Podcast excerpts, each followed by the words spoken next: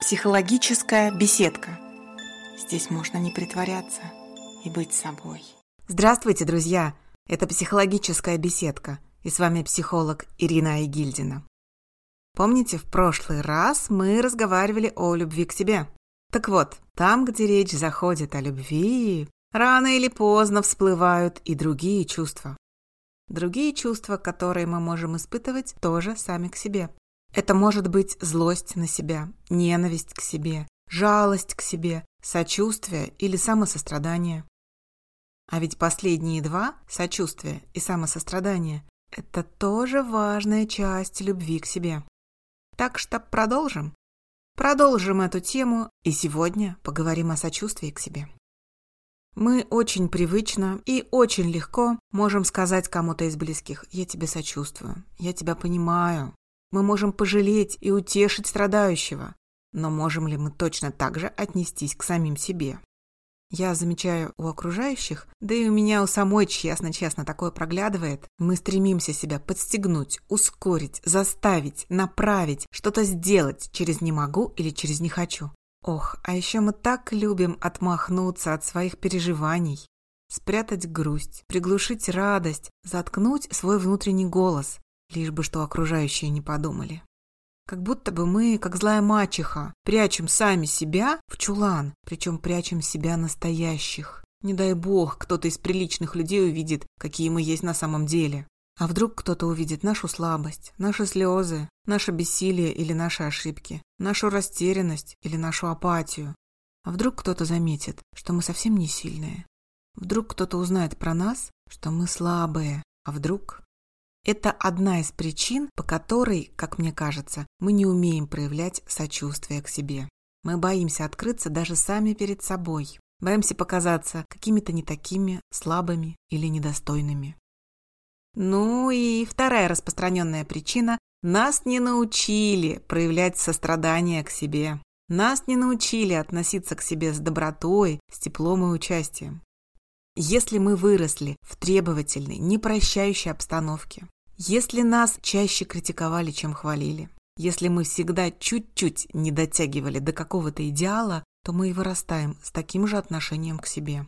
Требуем, критикуем, выражаем недовольство собой, не принимаем свои переживания, не замечаем их, отбрасываем, как что-то ненужное, мешающее, бесполезное. Но давайте серьезно и откровенно поговорим друг с другом. Скажите мне, а получалось ли у кого-то из существующих людей без вреда для себя и без последствий быть железным человеком? Крепким, ни разу в своей жизни не ошибающимся и ничего не упускающим из виду, никогда не испытывающим грусти, злости, стыда и прочих чувств. Вы встречали людей, проживающих свою жизнь без потери ошибок, всегда с улыбкой на лице? Встречали? Вы уверены, что вы действительно их видели во всех-всех жизненных ситуациях, везде-везде? Вы уверены, что они всегда-всегда сильные, что у них никогда не бывает кризисов или усталости, что они никогда не стучат кулаком по столу или не плачут? Вы уверены, что у них никогда не опускаются руки, и они всегда знают, что делать? Вы действительно уверены? Мне кажется, таких людей не бывает. Это недостижимый идеал. Мы ведь люди, а не роботы. Поэтому нам всем нужно уметь относиться к себе сочувствием, уметь прощать себя и уметь принимать себя. Давайте сегодня поучимся вот этому самосостраданию. Если у вас будут вопросы, пишите. Меня всегда легко найти. В Телеграме, мой Телеграм-канал «Лиственный домик». Вообще в интернете можно найти мой сайт. Достаточно забить в поисковик «Психолог Ирина Айгильдина» или в соцсетях по имени и фамилии. Ну что, возвращаемся к сочувствию. Что значит сочувствовать себе? Если по-простому, то это относиться к себе так же, как вы бы относились к хорошему другу, попавшему в сложную ситуацию, с такой же теплотой, заботой и участием. Проявлять самосострадание – это поддерживать себя и принимать себя в тот момент, когда вы бессильны, беспомощны и устали. Однако есть такая статистика. Я нашла ее, когда готовилась к нашей теме. Примерно 80% людей относятся с большей добротой и состраданием к окружающим людям, к другим людям, а не к себе. Когда у друзей неудачный день, мы их поддерживаем. Но когда у нас неудачный день, мы себя топим. Хотя ведь иногда даже несколько слов, сказанных самим себе, могут стать спасительным кругом. Например, вот такие слова. Я знаю, что мне сейчас плохо. Я знаю, что не могу справиться, у меня нет сил. Я понимаю себя. Мне плохо, и я разрешаю себе испытывать все эти чувства. Мне грустно. Я даю себе время для передышки и для проживания этих эмоций. Я поддерживаю себя. Я бережно отношусь к себе. Самосострадание – это понимать, что бывают непростые периоды в жизни, что бывает всякое. Мы не железные и можем уставать. Мы можем болеть, грустить, плакать, можем злиться и раздражаться, можем ненавидеть или что-то не знать. Мы имеем право все это испытывать, и это нормально. Когда мы себе сострадаем, мы как будто бы даем себе время для передышки, возможность перевести дух, возможность на несколько мгновений уйти со сцены и восстановиться. Мы сами себе подставляем плечо, или, если не получается подставить плечо, то хотя бы даем себе время на горевание, на то, чтобы поплакать. А вы не задумывались, кстати, что по-настоящему сострадать умеют себе только сильные люди? Это не проявление слабости, как жизненной стратегии. Это проявление слабости как минутное, как данность. Просто в данный момент сейчас вы устали. Да, я сейчас слаб. Я сейчас в растерянности. Такое бывает. Я себе сочувствую. Я принимаю себя таким. Мне нужна пауза. Мне нужно время, чтобы пережить эту боль, эту усталость или эту злость, эту апатию или эту растерянность, беспомощность или тревогу. Примерно такие слова мы тоже можем себе говорить. Сочувствовать себе, жалеть себя – это не значит потакать каким-то плохим привычкам или баловать себя. Скорее всего, это присматривать за собой и осаживать, останавливать внутреннего критика, внутреннего кучера, подгоняющего к новым и новым подвигам, в тот момент, когда нет сил, нет времени, нет нервов, ничего нет. Разумнее дать себе время отдохнуть, восстановиться, подарить любовь и заботу. Умение сочувствовать, кстати, действительно помогает восстановиться. Это как подорожник, который мы прикладываем к своим внутренним ранам. Раны быстрее затягиваются, мы быстрее восстанавливаемся и быстрее встаем на ноги. Человек, который умеет себе сочувствовать, сможет достичь большего. Сочувствие не расслабляет и не помогает нам махнуть рукой на все наши цели. Нет, мы быстрее восстанавливаемся и быстрее достигнем собственных целей. Как такое получается? Человек, сострадающий тебе, знает свои слабые стороны, свои недостатки, недочеты и принимает их во внимание. И находит для себя те варианты действий, которые будут учитывать собственные особенности. Тогда как человек, другой, отрицающий свои слабости, не принимающий свои недостатки, будет тратить очень много сил для того, чтобы их спрятать и от окружающих, и от самого себя. Очень часто это неосознаваемый процесс, неосознанно прячутся недостатки. Но ведь батарейка-то на них расходуется, силы-то на это тратятся. Представляете, как много сил тратится? А что делать, если вы по каким-то причинам пока не умеете себе сочувствовать? Вы не умеете сопереживать. Можно ли научиться? Или все, наш поезд ушел? Нет, не ушел. Мы сейчас его догоним. Я поделюсь с вами несколькими способами, помогающими протоптать тропинку самосострадания. А потом вы уж как-нибудь самостоятельно. Хорошо? Итак, способ первый. Техника поддерживающих прикосновений. Дело в том, что мы можем через прикосновение к самим себе передать самим же себе ощущение поддержки, теплоты или участия. Самые простые прикосновения – обнять себя за плечи. Правой рукой за левое плечо, левой рукой за правое плечо, то есть скрестить руки. Обнять за плечи или за спину, у кого куда руки дотянутся, и погладить, Погладить, похлопать, просто крепко-крепко обнять себя. Наш мозг такие прикосновения не воспринимает как свои собственные. Кажется, что кто-то другой обнимает. Вот попробуйте. Буквально одна-две минуты. И вы заметите, как становится теплее на душе, и как рассасывается, куда-то исчезает тот комок, то, что внутри вас сжимало. Попробуйте прямо сейчас. Как вам? Что почувствовали? Иногда помогают и другие прикосновения. Например, поглаживать себя по голове или по рукам, по ладоням. Эти поглаживания помогают передать доброе отношение к самому себе. Эти объятия можно использовать в моменты грусти, тогда, когда жизнь стучит по голове, тогда, когда становится плохо. Если нам дано умение поддерживать себя самих, почему бы этим не воспользоваться? Как вы думаете? Не откидывайте это упражнение, даже если сначала оно показалось вам странным. Попробуйте пару-тройку раз, а потом уж решите, нужно вам это или нет. Хорошо? Следующее упражнение тоже основано на прикосновениях. Когда на сердце тяжело, когда сложно успокоиться, приложите ладони к сердцу, ну то есть положите их примерно на середину груди и прислушайтесь к своему дыханию. Несколько вдохов-выдохов. Можно представить, как тепло или свет распространяются от ваших ладоней, как они вас согревают и освещают. Можно в этот момент сказать себе шепотом или мысленно слова поддержки, слова заботы или самое простое «Ты справишься, я с тобой». Иногда и этих слов бывает достаточно, чтобы снова идти вперед и покорять мир. Кстати, о словах. Слова – это наше третье упражнение, помогающее научиться сочувствовать себе. Говорите себе шепотом или мысленно слова поддержки.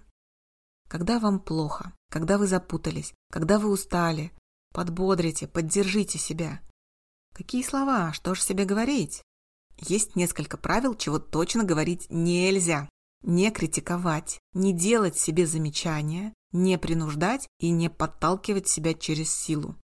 А что же можно делать? Сейчас расскажу.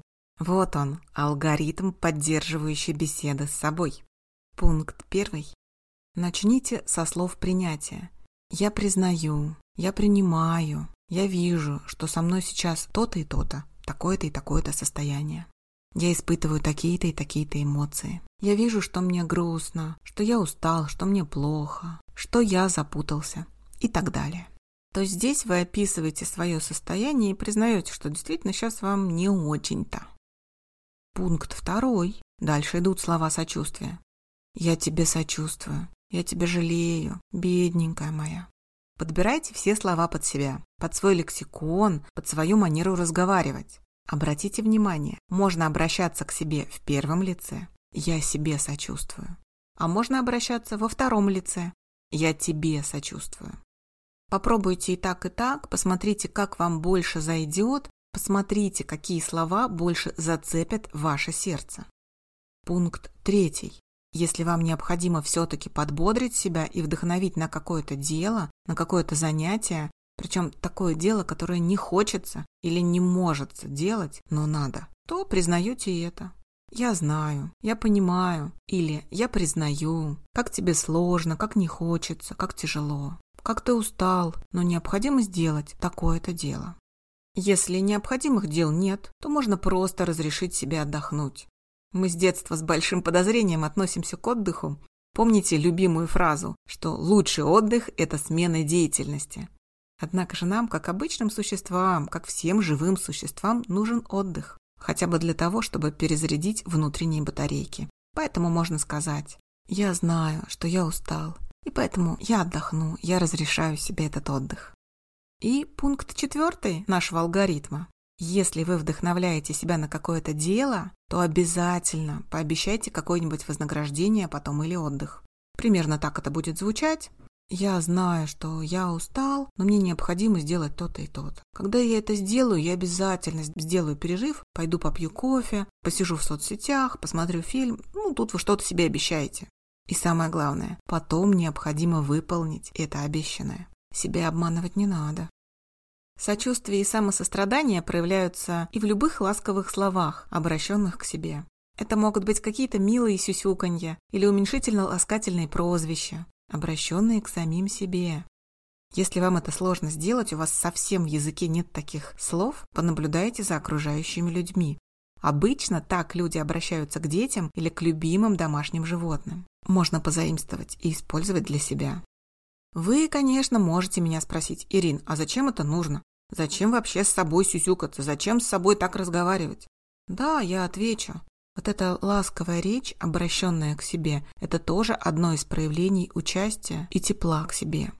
Я вам сейчас рассказываю о самых разных способах. Вы можете выбрать любые способы. Если вам что-то не заходит, какой-то инструмент не подходит, его отбрасывайте. Но обязательно перепробуйте все. Найдите что-то свое. Все мы разные, всем подойдут разные варианты. Выбирайте под себя, преобразуйте под себя и пользуйтесь. Перейдем к еще одному способу поддержки себя – письмо поддержки. Можно ведь не только разговаривать с собой, но можно проявлять сочувствие и написать об этом самому себе письмо. Напишите письмо, в котором вы будете себе сочувствовать. Мы ведь действительно живем в такую непонятную сложную жизнь. Мы все живем в первый раз, и у нас нет инструкции, как жить легко и правильно. Поэтому все мы достойны и поддержки, и участия, и тепла. А кто же это тепло проявит, как не самый близкий человек к нам? Человек, который всегда и во всех ситуациях с нами. Это мы сами и есть. Определенного алгоритма написания этого письма поддержки нет. Представьте, что вы пишете это письмо любимому человеку или близкому хорошему другу, попавшему в такую ситуацию, какой у вас. Что бы вы написали? Какие слова придали бы сил вашему другу или подруге? Напишите себе то же самое. Мы частенько к себе более строги, чем к окружающим. Пора исправлять эту несправедливость. Думаю, что этих упражнений достаточно, чтобы начать проявлять к себе сочувствие. Да, в привычной суете мы забываем обо всех упражнениях и советах. Я поделюсь таким секретом. Можно составить подсказочку для себя. Напишите на каком-то маленьком листочке, на стикере, подсказку, буквально пару-тройку слов. Например, название техник и упражнений. Или самые простые слова. «Я обнимаю тебя», «Я с тобой», «Я поддерживаю себя» или что-то похожее. И эту маленькую записочку можно положить туда, где вы будете видеть ее в течение всего дня. Например, в кошелек, или прикрепить к ежедневнику, или сфотографировать и поставить на заставку телефона. Каждый раз, когда вы будете видеть эту записочку-напоминалочку, вы будете автоматически вспоминать, что надо сейчас себе посочувствовать. В каждом из нас большой запас любви, тепла и сочувствия. Но мы не научились обращать все это богатство на себя. Мы дарим его другим людям, а себя держим в проголодь. Подарите себе то, чего вы давно заслуживаете – тепло и доброту. Жить станет легче. А на этом прощаемся. Я дарю вам тепло и доброту. До следующего раза. Пока-пока. Психологическая беседка. Здесь можно не притворяться и быть собой.